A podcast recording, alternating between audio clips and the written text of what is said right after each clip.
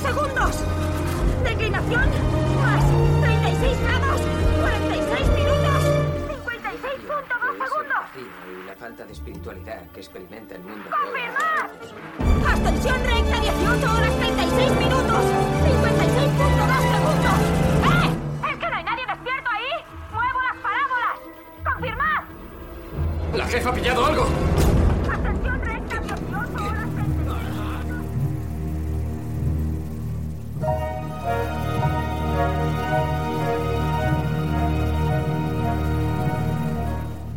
Siempre resulta emocionante recordar la escena de la película Contact en la que la radioastrónoma interpretada por Jodie Foster detectaba la extraordinaria señal procedente del espacio. La película, estrenada en 1997, estaba basada en una novela homónima cuyo autor, el gran Carl Sagan, había publicado en 1985.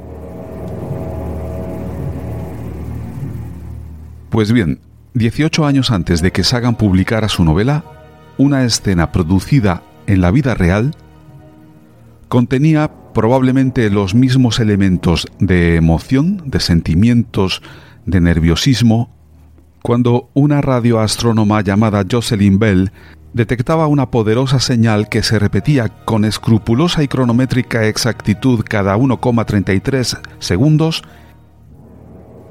y en principio, para explicarla, no descartó que se tratase de una fuente de inteligencia extraterrestre. Acababa de descubrir el primer pulsar.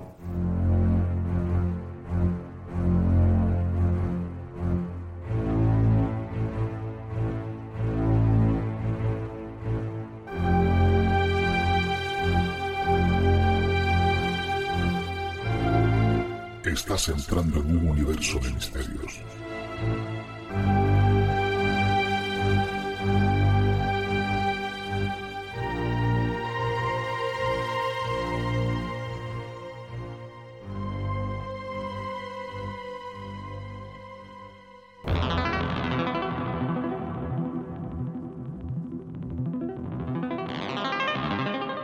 Contrariamente al dramatismo que nos transmite la escena de Contact, en la que la radioastrónoma se encontraba escuchando directamente con auriculares debajo de los radiotelescopios, en el mundo real las cosas suceden de un modo diferente, aunque estoy seguro de que para la protagonista de nuestra historia, la radioastrónoma Jocelyn Bell Barnell, la emoción no fue menor a la que expresa Jodie Foster en la película. Pero no fue de este modo, no fue con unos auriculares escuchando directamente lo que se recibía por el radiotelescopio, sino que fue algo parecido a lo que ocurrió con la señal WOW.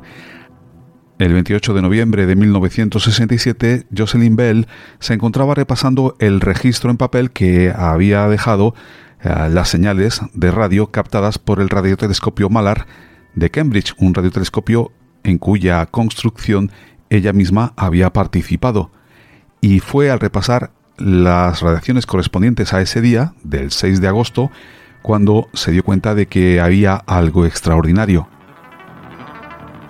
Añadiremos como curiosidad que el papel donde se registró esta, esta primera anómala señal, que luego ya dejó de ser anómala, como veremos después, bueno, pues este, este primer registro se encuentra en un museo de Cambridge.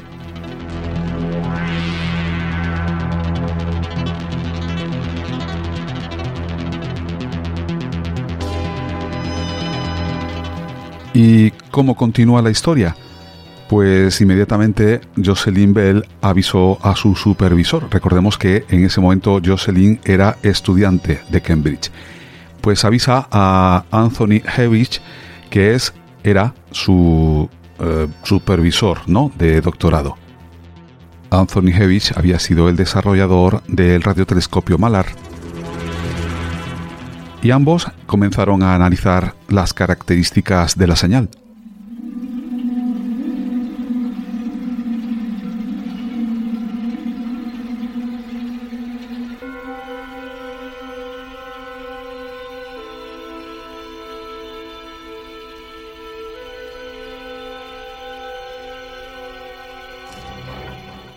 El hecho de que las señales siempre aparecieran en la misma declinación y ascensión recta pronto descartó una fuente terrestre. Y ese mismo día, 28 de noviembre de 1967, Bell y Hevich, utilizando una grabadora rápida, resolvieron las señales como una serie de pulsos espaciados uniformemente cada 1,33 segundos.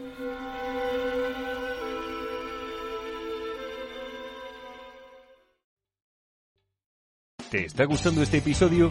Hazte fan desde el botón Apoyar del podcast de Nivos. Elige tu aportación y podrás escuchar este y el resto de sus episodios extra. Además, ayudarás a su productor a seguir creando contenido con la misma pasión y dedicación.